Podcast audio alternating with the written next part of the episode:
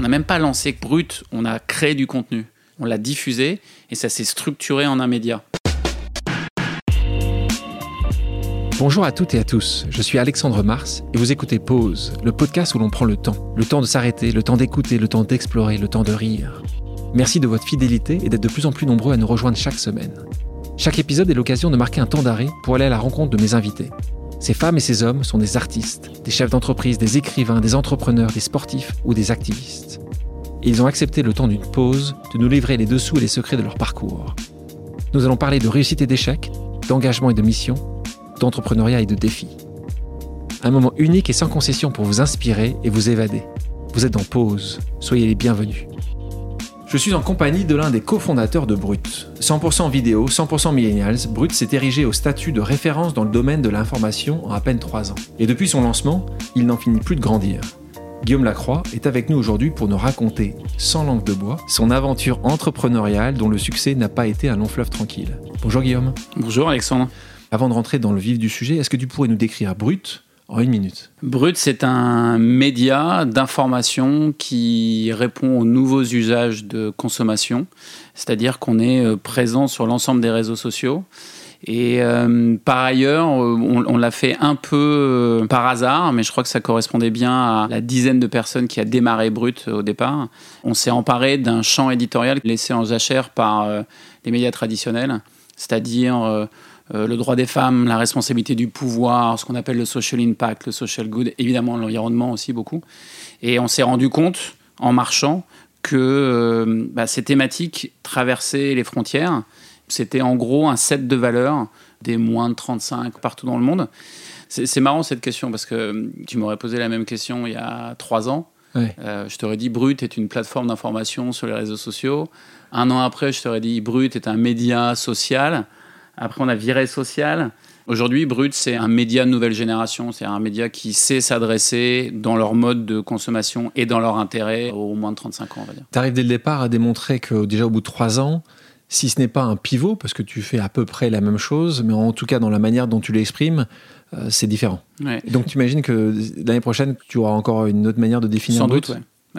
Il y a un truc qui ne bougera pas ou plus, c'est que Brut est un média au sens où euh, la relation qu'on entretient avec notre audience, moi je pense qu'on a une communauté plus qu'une audience, mais la relation qu'on entretient, c'est ce qu'on vend, entre guillemets, c'est de la relation. On vend pas un produit, on vend une relation au monde. Et c'est ça que je trouve hyper intéressant, et ça, ça bougera plus. En revanche, les formes d'expression vont sans doute bouger, et la, manière de le faire va sans doute bouger. Je dis souvent qu'un entrepreneur est rarement un inventeur. Dans le cas présent, les vidéos courtes sous-titrées sur Internet, elles existaient déjà avant, avant Brut. Pourtant, Brut, et toi et ton équipe, vous êtes devenu une référence en la matière. Pourquoi, à ton avis? Parce que, et ça recoupe ce qu'on vient de se dire, les gens qui ont démarré Brut, c'est-à-dire euh, Laurent Lucas, qui est aujourd'hui le patron éditorial de Brut, Renaud Levanquim, qui est euh, mon associé et ami depuis un bout de temps maintenant, et l'équipe de départ, il n'y a que des journalistes et des producteurs de contenu. On ne s'est pas dit, tiens, créons un média global à destination des millennials on s'est dit, à un certain moment, juste avant la campagne présidentielle 2016-2017, euh, on s'est dit, il y a un manque. C'est-à-dire qu'on discutait avec les télés autour de la campagne présidentielle, puis ça avançait pas, etc. On avait une frustration. Moi, j'avais une frustration. Et à un moment, j'ai dit à Renaud, j'ai envoyé un texte long comme le bras, je lui ai dit, écoute, faisons ce qu'on sait faire. On sait faire du contenu. Il y a 30 millions de personnes sur Facebook chaque jour. Il n'y a rien. Allons-y. Bah, euh, revenons sur ce moment-là, parce que tu dis que c'était une conséquence, mais conséquence d'un échec si les médias classiques euh, qui vous ont adoré pendant des années avaient continué à acheter des produits que vous leur fournissiez, peut-être que tu aurais jamais démarré Brut. Peut-être, oui. Oui, c'est pas peut-être, c'est sûr. Non ah oui, oui, non. Enfin, je sais pas si c'est sûr, mais en tout cas, il y a moins de chance. Oui, il y a moins de chance. Je trouve que les réseaux sociaux nous ont donné une opportunité énorme, qui est pour la première fois de ne pas attendre après un média. C'est-à-dire que nous, on était des producteurs de contenu, donc traditionnellement, on attendait après un donneur d'ordre qui dit oui, j'accepte ce contenu, oui, j'ai envie que tu produises ça, oui, ça, ça m'intéresse. Souvent, on critique les réseaux sociaux, mais on oublie quelque chose. C'est que les réseaux sociaux, quand on veut poster dessus, la distribution et le marketing, entre guillemets, est gratuit. Même encore aujourd'hui, le budget d'exploitation de brut, c'est-à-dire pour faire brut à l'année, c'est moins que les frais techniques d'une grosse chaîne de la TNT en France. Et nous, on fait un média global avec ça. Donc, euh, on s'est retrouvé dans une situation à ce moment-là. C'est plusieurs millions d'euros. Entre 1 et 10. Ah, plus que 10. D'accord. En même temps, les calculs sont vite faits. Aujourd'hui, on est 150. Rien qu'avec la masse salariale, tu, tu fais vite le calcul. On s'est retrouvé à un moment de l'histoire où et d'ailleurs, je pense que c'est l'une des raisons du succès de Brut. C'est la première fois, même si c'est pas effectivement, tu as raison, aux États-Unis, ce format existait déjà, ou à l'international, ce format existait déjà. Mais c'est la première fois que des professionnels de la télévision, qui avaient réussi à la télévision, se sont emparés du social et ont commencé à produire dessus. Souvent, on doit faire une étude de marché. Avant de se lancer, tu dis, bah, je vais quand même savoir à peu près ce qui se passe de l'autre côté. Vous n'en avez pas fait d'étude de Mhm. marché, vous êtes lancé. Tu penses que ça aurait été encore différent si tu avais fait une étude de marché? Est-ce qu'une étude de marché avait été utile? Tu penses juste parce que vous connaissez si bien ce domaine, qu'est-ce que les gens veulent regarder, que vous avez réussi tout de suite à taper dans le mille? Il y a une conjonction de choses. Euh, c'est marrant parce que j'en parlais ce matin avec Renaud. Tu as deux types d'entrepreneurs, entre guillemets. Tu as des gens qui ont une idée, qui vont faire une étude de marché, qui vont euh, peaufiner leur produit et qui vont le lancer avec une stratégie. Nous, euh, le truc qu'on connaît, c'est le produit. Donc, on a lancé un produit. L'étude de marché, pour nous, elle, elle nous semblait pas utile parce qu'on voyait bien que sur les réseaux sociaux, il y avait rien. C'est-à-dire qu'en gros, il y avait l'extrême gauche et l'extrême droite qui étaient extrêmement habiles sur la production de contenu et les médias traditionnels nulle part. Ça, il n'y a pas besoin d'études de marché pour le voir. Le nom d'une entreprise euh, peut définir euh, assez, assez clairement son, son ambition. Comment vous l'avez trouvé, euh, ce nom-là? Vous avez brainstormé à trois, c'est venu un jour, tu as regardé s'il y avait un point .com qui était disponible? Non, Qu'est-ce qui s'est passé? En fait, euh, le jour où j'ai l'idée de Brut, j'envoie un texto à Renaud Levanquim, long comme le bras, auquel il répond Super, vas-y, on le fait. Et euh, la personne d'après qui rentre dans l'équation, c'est Laurent Lucas. Et il se trouve aussi qu'il y a deux autres personnes qui sont dans notre euh, environnement euh, professionnel proche, qui sont Mathias Sillon et Karim Rissouli. Aujourd'hui, Mathias Sillon est le, producteur de C'est Politique et Karim le présente. Ce sont deux journalistes exceptionnels. Et tout au long de l'élaboration de Brut, moi, j'arrêtais pas de dire, en fait, je veux une information brute. Je veux que les gens soient mis directement en contact avec l'information. Je veux l'information brute, je veux l'information brute, etc. Et à un moment, on arrive à la recherche de titres. Moi, j'ai quand même créé une émission sur TF1 qui s'appelle 50 minutes inside avec un titre qui veut rien dire. Donc les titres, ils s'imposent avec le temps et en fonction du contenu qu'il y a. Mais euh, il y a un moment, c'est Mathias Sillon qui nous a dit Mais euh, Guillaume, t'arrêtes pas de nous tartiner la, biscotte avec, euh, avec une information brute. Pourquoi on l'appelle pas brute? Et là commencent des discussions qui sont génialissimes. Ouais, mais ça fait penser au déodorant. Oui, mais brut, c'est trop masculin. Oui, mais brut, c'est trop brutal. Résultat, aujourd'hui, on a plus de femmes qui suivent brut que d'hommes. Et puis, on a eu un coup de chance extraordinaire, c'est que quand tu regardes la propriété euh, intellectuelle du titre, bah, c'était libre en médias. Donc, euh, on l'a pris. Tu avais le point .com à l'époque? Euh, non, on l'a pas le point .com. Vous l'avez toujours pas? Non, non. Et d'ailleurs, on n'a même pas le point .fr. C'est brut.media. De toute façon, vous utilisez beaucoup les plateformes, donc euh, c'est pas forcément le, le sujet central pour vous depuis votre lancement. Parlons des réseaux. Comment vous, vous définissez l'importance des réseaux dans le succès de Brut? Est-ce que vous trouvez que euh, ça a été utile aussi bien pour euh, trouver euh, les bonnes personnes autour de vous, pour trouver les financements, pour avoir vous-même une exposition médiatique? Raconte-moi un peu. Moi, je ne sais pas ce que ça veut dire que de construire un réseau. Aujourd'hui, j'ai un réseau professionnel et amical qui est lié à ce que j'ai fait dans ma vie et, et les ratages qu'on a eus et, et- et les succès qu'on a eus. Il y a un truc qui est sûr, c'est que dans l'histoire de Brut, par exemple, par réseau, je rencontre Renaud Levanquim. Bien avant de faire Brut, avec nous, euh, il y a Arnaud Créten, qui a été le directeur général de Renault pendant très longtemps, quand Renault avait encore sa société de production. Arnaud nous dit euh, Vous devez absolument rencontrer Laurent Lucas, qui avait démarré chez KM, Ouais. chez Renault. Mais ensuite, les deux premières personnes qui ont cru en nous, c'est Delphine Ernotte chez France Télévisions, à un moment où vraiment tout le monde nous regardait en disant Mais qu'est-ce que vous faites? Et Xavier Niel. Donc le réseau, vous le voyez aujourd'hui encore comme quelque chose qui est très important. Ton réseau euh, est au sud de Renault, c'est ça qui Bien va sûr. vous permettre d'aller encore plus vite. euh? Oui, qui nous permet d'aller plus vite, qui nous permet d'éviter un certain nombre d'erreurs, qui nous permet d'avoir euh, quelqu'un comme Rodolphe Belmer euh, très rapidement impliqué dans Brut. Rodolphe était l'ancien Patron de Canal+. patron de Canal, etc. Donc moi, en tant qu'entrepreneur, c'est des gens qui m'ont structuré, m'ont accéléré. Et alors Dieu sait qu'il y a eu du boulot. Ça revient à ce qu'on se disait. On n'a même pas lancé Brut, on a créé du contenu. On l'a diffusé et ça s'est structuré en un média. Une fois qu'on a réalisé ça, et c'est Renault qui a vraiment réalisé ça, et ben on s'est mis en, en réflexion de qui peut nous aider à structurer ce média, à le pousser à l'étranger. Et puis après, quand il s'est agi de trouver de l'argent, on n'avait jamais levé de fonds. Heureusement qu'on a eu des gens autour de nous pour nous aider. Un média, c'est un enfer parce qu'il y a un moment, il y a du talent humain. Et le talent humain, il rentre pas dans des grilles, des KPI, etc. Donc les investisseurs ont beaucoup de mal à comprendre. Tu arrives sur un sujet intéressant qui est le sujet des investisseurs. Toi qui n'avais jamais levé de l'argent au, au préalable, tu as pris ta petite mallette et tu es allé voir des gens qui ont des moyens pour leur expliquer alors, combien vous étiez brillants, euh, différents et uniques. Tu peux nous raconter un peu ton dépucelage euh, sur cette partie de ta vie que. Est-ce que tu as apprécié euh, Est-ce que c'est très dur? Encore une fois, pense euh, de nouveau à tous ces entrepreneurs qui le font, qui doivent le faire. Tu as des conseils? Comment tu l'as vécu, toi? Écoute, moi, je considère que c'est comme le parachute. C'est-à-dire que la première fois que tu sautes, tu es excité parce que tu sais pas ce qui t'attend. Et la deuxième fois, tu es terrorisé. Donc la série A, c'est-à-dire le premier vrai tour de financement où on a dû chercher de l'argent, moi, j'avais pas la moindre idée de ce que ça voulait dire. On a travaillé avec une banque d'affaires, on a fait un dossier que je trouvais super et euh, on a trouvé des investisseurs. Après, il se trouve que on a lancé euh, en début 2018. On avait une trentaine de rendez-vous aux États-Unis et on l'a lancé trois jours après que Mark Zuckerberg ait annoncé le changement d'algorithme de Facebook. Avec partout dans la presse, les médias c'est fini sur Facebook, voilà, et deux énormes médias américains, BuzzFeed et Vice, en hémorragie de thunes, de licenciements, etc. Ce jour-là, j'ai reçu au moins 10 annulations de rendez-vous sans même de mail. C'est-à-dire que les investisseurs que je devais rencontrer m'ont même pas dit Guillaume, on est vraiment désolé vu le contexte, on va pas te recevoir. C'est je recevais les annulations des rendez-vous. Point barre. Donc ça a bien commencé. À ce moment-là, tu dis on va pas y arriver? Non, je me dis pas ça. Je me dis putain, je suis obligé, mais il faut que je m'arrache et il faut, faut, vraiment que je me sorte les doigts du cul. Ça donne encore plus la rage. Ouais, pardon pour l'expression, mais c'est vraiment ça. Et j'ai fait un truc, c'est que j'ai appelé Renault. Je lui ai dit, mon pote, on est vraiment dans la merde. Il faut qu'on appelle tout le monde.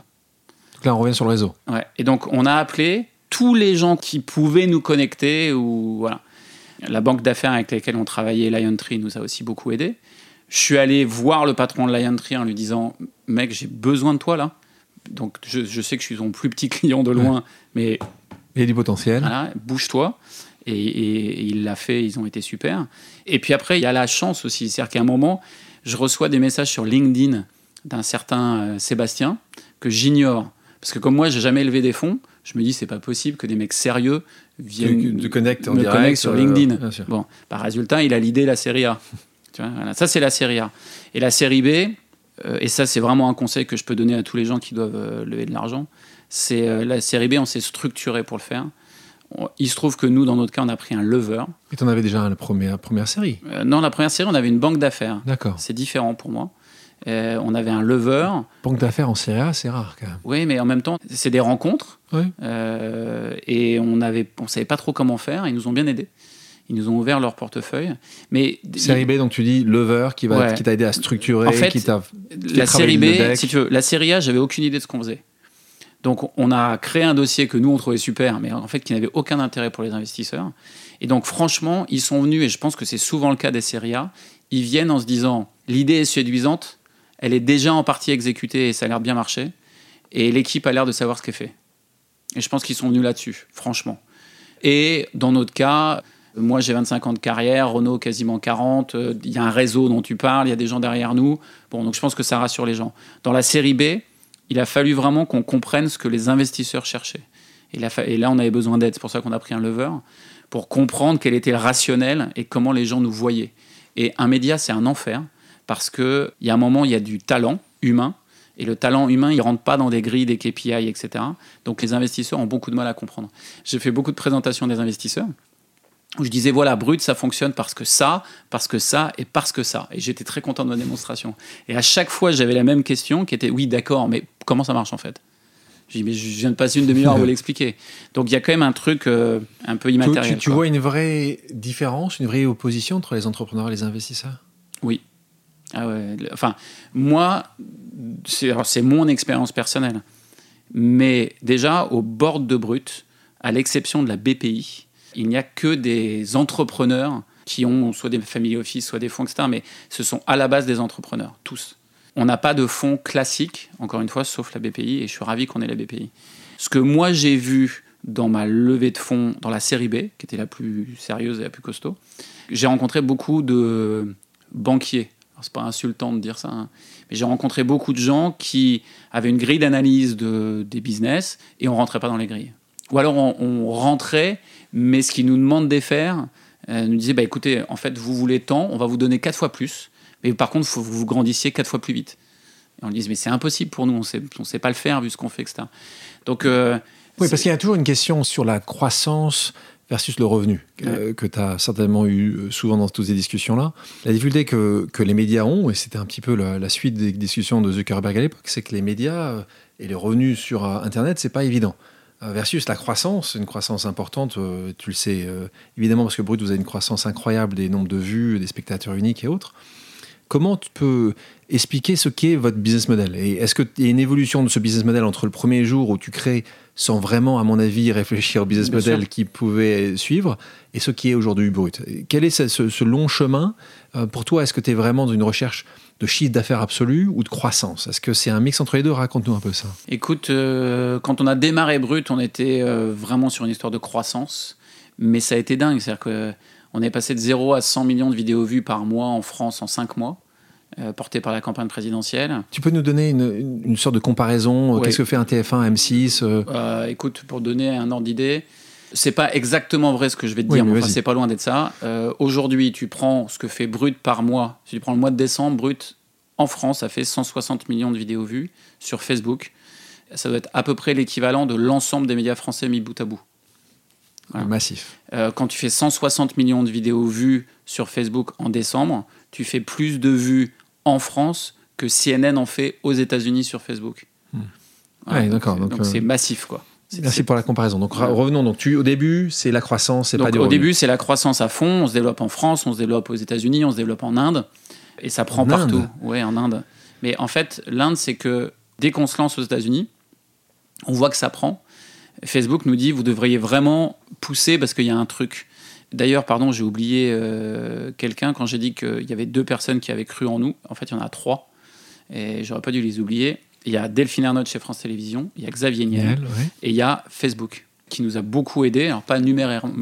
Parfois, c'est pas mal de l'oublier en ce moment, je crois. oui, mais moi, je suis assez fidèle à okay. chose. Donc, je n'oublie pas du tout Facebook, au contraire.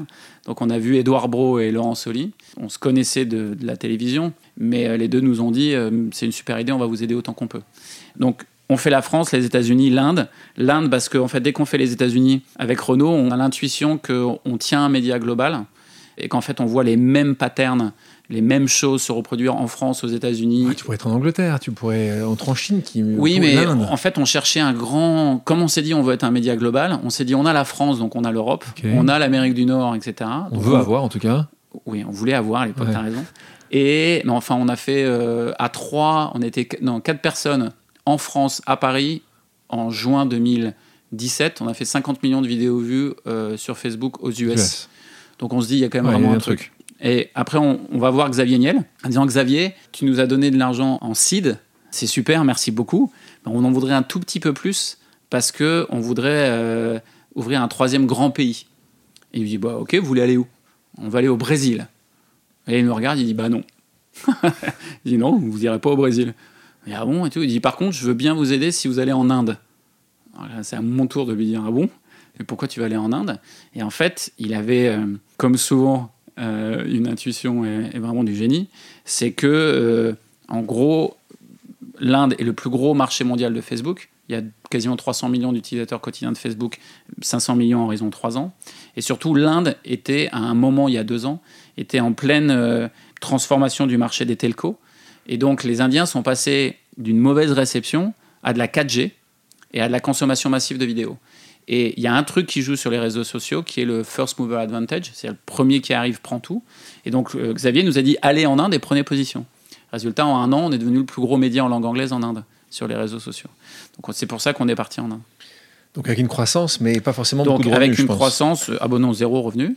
Et on a monétisé très tard. On a, on a commencé à monétiser la France au bout de 18 mois à travers la publicité. Pourquoi? Parce que ce n'était pas votre culture Parce que vous n'avez pas la bonne personne Si, parce, qu'on avait euh, comme fondateur, on avait Roger Cos, qui était le patron de la régie de Canal+, euh, donc qui nous avait toujours dit euh, il va falloir monétiser un moment ou un autre, et voilà. Mais il a fallu qu'on invente une nouvelle forme de publicité parce que les générations qu'on touche adorent les marques et détestent la publicité.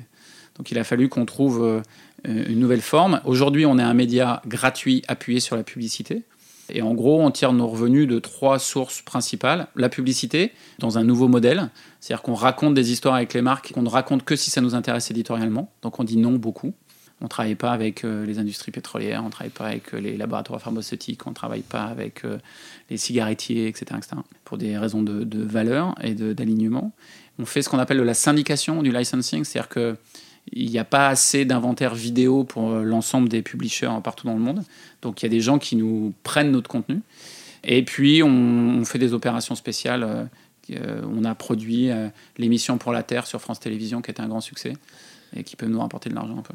Pour reprendre ton point ta question de base, entre la croissance et le revenu, aujourd'hui on considère qu'on est arrivé à un stade où on a fait la démonstration qu'on pouvait prendre des nouveaux pays, se développer dans des pays éditorialement. Donc là, on est sur une phase de revenu maintenant. On veut vraiment aller à la rentabilité. C'est le contexte aussi hein, qui nous qui fait qui, qui fait qui bouge. Qui fait bouger le. C'est-à-dire qu'à un moment le euh, curseur. Ouais, il y a un moment euh, quand euh, l'ensemble de l'industrie se dit ah dis donc c'est bien de cumuler les vues et les trucs etc. Mais comment ça gagne de l'argent ces trucs-là? Bon. Donc. Vous avez levé combien d'argent depuis le départ? On a levé 50 millions d'euros. Donc aujourd'hui tu penses relever euh, c'est un objectif Tu penses à arriver à une certaine rentabilité avant de lever? Est-ce que vous avez une discussion? J'aimerais bien arriver à la rentabilité avant d'avoir à lever, ou en tout cas avant euh, la prochaine étape. Pour nous, c'est d'abord ranger notre chambre, parce qu'on a grandi très vite et dans un foutoir pas possible, et on n'est pas les champions du monde du process. On va dire ça comme ça. Or, il faut qu'on processe un peu plus notre boîte, notamment qu'on mette Brut dans un état qui lui permet de se dire si un gros groupe industriel ou si un gros fonds injecte 300 millions d'euros, on peut ouvrir 20 nouveaux pays. C'est ça l'objectif, c'est 300 millions C'est le chiffre que tu... Bah, tu peux mettre 500 si tu veux. Ah, 500, hein, d'accord. Beaucoup d'entrepreneurs, quand ils créent leur entreprise, ont un objectif de sortie, et ce qui est une, certainement une bonne chose. Tu l'avais, toi, cet objectif de sortie dès le départ? Pas du tout. Donc tu l'as eu au, fil des mois, au fil des années Tu réfléchis quand même obligatoirement en tant que patron de cette entreprise à savoir ce qui va être euh, l'étape d'après? Euh, Oui, Obligatoirement. Non, non, bah, oui, j'ai pas le choix. Euh, mais c'est pas tout à fait comme ça que je réfléchis. C'est-à-dire qu'aujourd'hui, ce qui m'intéresse, et c'est des choses dont je n'avais pas vraiment fait l'expérience avant, c'est que ce qui m'intéresse, c'est la responsabilité de, en tant que chef d'entreprise. Il y a 150 personnes qui travaillent pour Brut aujourd'hui. Ce que je veux, moi, c'est sécuriser leur avenir. Et je sais que c'est extrêmement important pour Renault aussi. Voilà, moi, je veux sécuriser l'avenir de ces gens-là. Et donc, pour sécuriser l'avenir de ces gens-là, il faut que je sécurise l'avenir de Brut.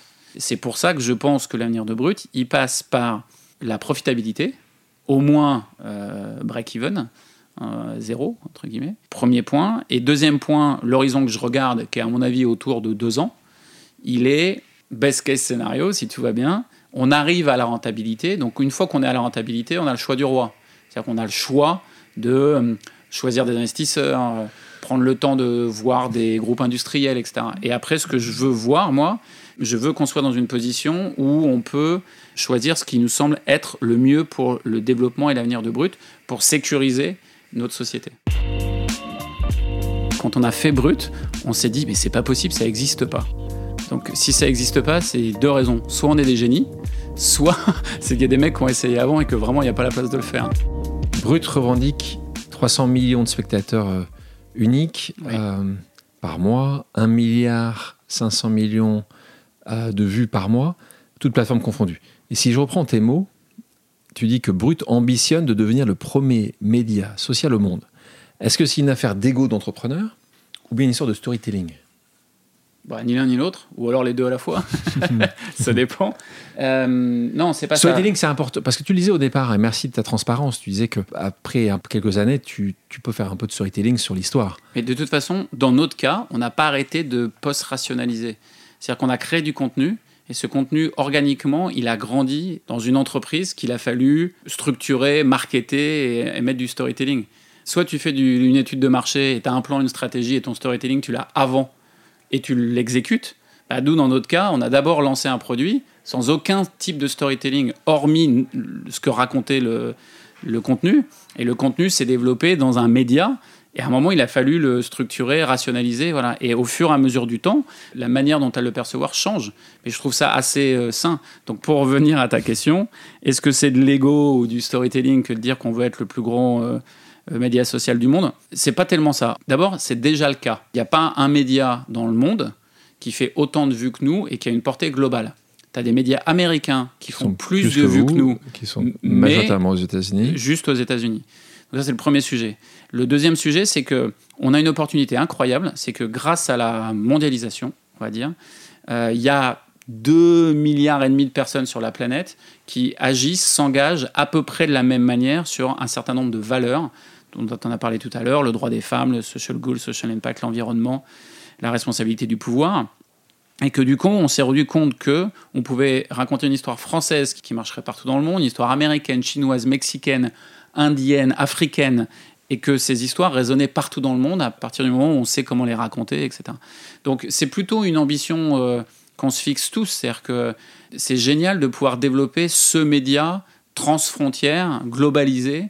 Euh, moi, j'ai grandi avec les mots village global, euh, etc. Hein. Aujourd'hui, c'est vrai. Village global Ouais, village global. As grandi moi, j'ai entendu village global partout. C'est à Grenoble, c'est Grenoble qu'on entend ça À Grenoble, a, non, Grenoble, t'entends pas beaucoup village global. T'entends plutôt, et les gars, on est en retard pour le ski. tu, tu, tu, me connais et tu sais que je suis convaincu d'entre eux qui réussit doit être habité par, par une mission. Comment tu définirais la tienne aujourd'hui euh, Dans mon cas, et je, je m'en veux, j'ai 45 ans aujourd'hui. J'ai passé euh, les 40 premières années de ma vie en me posant pas trop ces questions-là.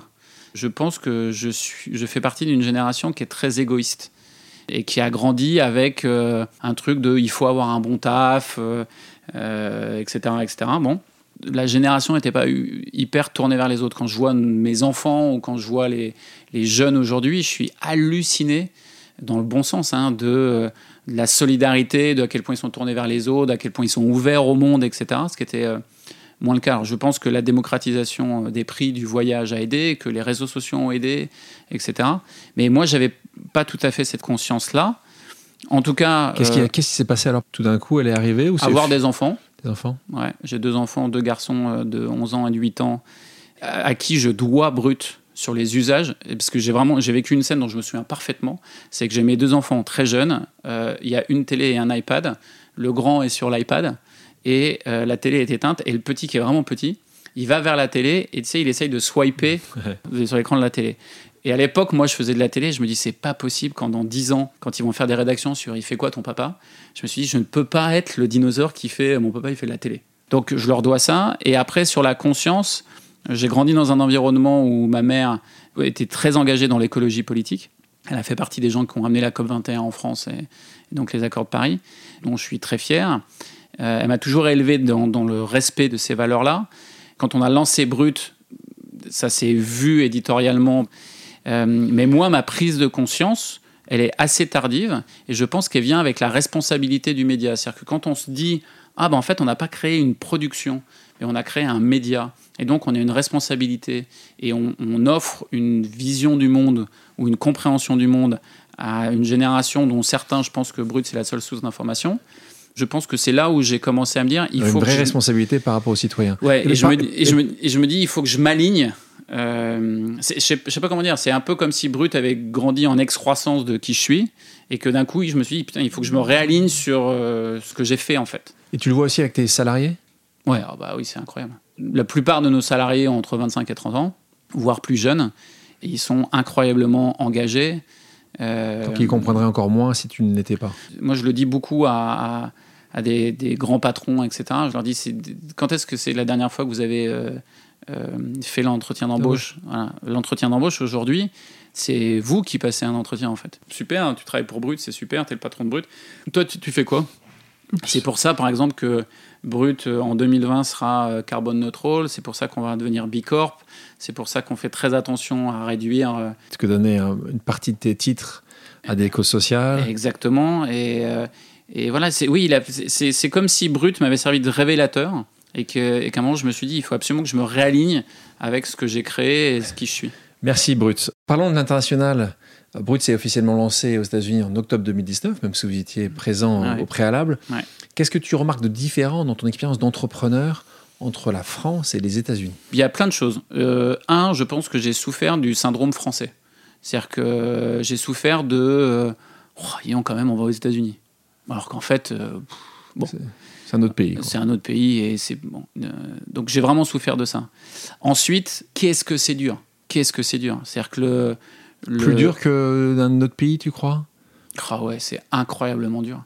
Comment dire? Il y a tellement d'argent en jeu, il y a tellement d'acteurs en place que ils raisonnent pas de la même manière que nous. Et euh, le niveau de compétition, donc le niveau d'impact que tu dois avoir toi pour exister, il est incroyable. Alors ça a un effet vertueux, c'est que ça te rappelle un peu quitter parce que tu te prends des murs quand même euh, costauds et ça t'oblige à te remettre en question et c'est bien.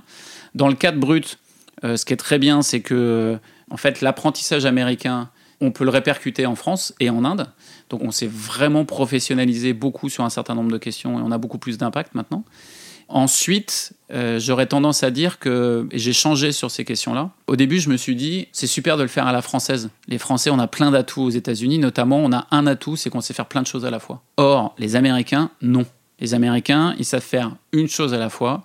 Ils ont un process qui amène un C'est résultat. le Fordisme. Voilà. Et il y a une performance qui vient sanctionner ça. Donc au début, je me suis dit, c'est super. Nous, on sait faire quatre trucs à la fois, donc on a besoin d'une personne et pas de quatre. Bah, en fait, quand tu réfléchis comme ça, tu te mets dans le mur. Voilà. Donc euh, il faut le faire comme les Américains, avec des Américains, sans nier qui tu es. et voilà. Mais euh, Est-ce qu'il y a un avenir, selon toi, pour Brut, sans succès aux États-Unis?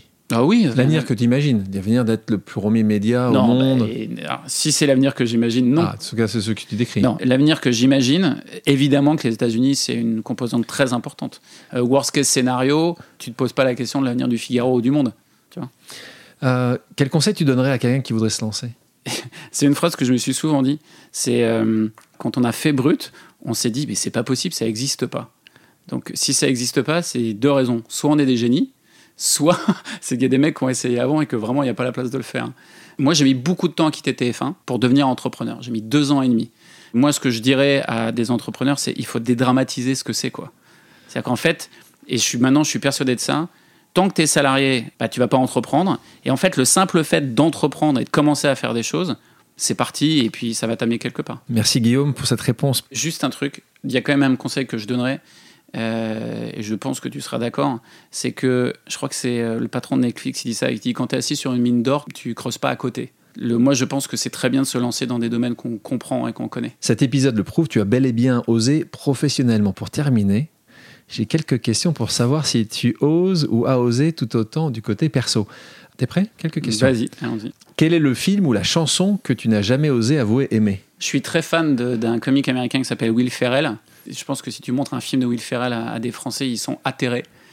Et toi, ça te Euh, fait rire. Moi, ça me fait mourir de rire. Qui est la personne qui t'a donné envie d'oser? Ma mère. Quelle est la chose que tu aies osé faire et qui t'a rendu le plus heureux? Ah, des enfants. Quelle est la chose que tu n'as pas encore osé faire? J'ai pas encore osé, mais parce que c'est pas encore le temps. Donc c'est pas tellement le problème de oser, c'est le problème du timing. J'ai pas osé faire exactement ce que je veux faire. dans ta vie? Ouais, dans ma vie. ouais. Mais ça passe par. Ce que tu fais là. Ça passe par ce que je fais là. Il faut que je réussisse pleinement ce que je fais là pour pouvoir faire ce que j'ai envie de faire pleinement dans ma vie. Et c'est pas euh, vendre et jouer au golf. Quelle est la chose que tu as regretté avoir osé C'est un truc très personnel. C'est que j'ai longtemps pensé que les gens que j'avais en face de moi se comportaient comme moi avec le même système de pensée. Et j'aurais jamais dû penser comme ça. Quel sport extrême tu n'as pas encore osé pratiquer? Ah, J'en ai fait un paquet. Euh, Il y a un truc que je peux pas faire, mais c'est pas oser, c'est que ça me rend malade.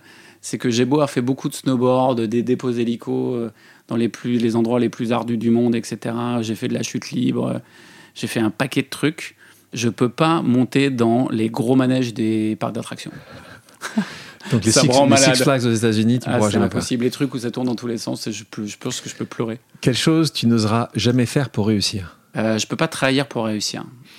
Guillaume, merci d'avoir accepté mon invitation. Merci à toi, Alexandre. Merci à toutes et à tous d'avoir pris le temps de faire une pause avec nous. J'espère que l'émission vous a plu, inspiré ou fait réfléchir. Si c'est le cas, je compte sur vous pour le partager avec vos proches, laisser un commentaire et mettre la note de 5 étoiles sur les plateformes d'écoute. Si vous voulez me suggérer des invités ou simplement me faire part de retours, vous pouvez me contacter via LinkedIn en tapant Alexandre Mars ou bien m'écrire à l'adresse suivante, le podcast pause at gmail.com.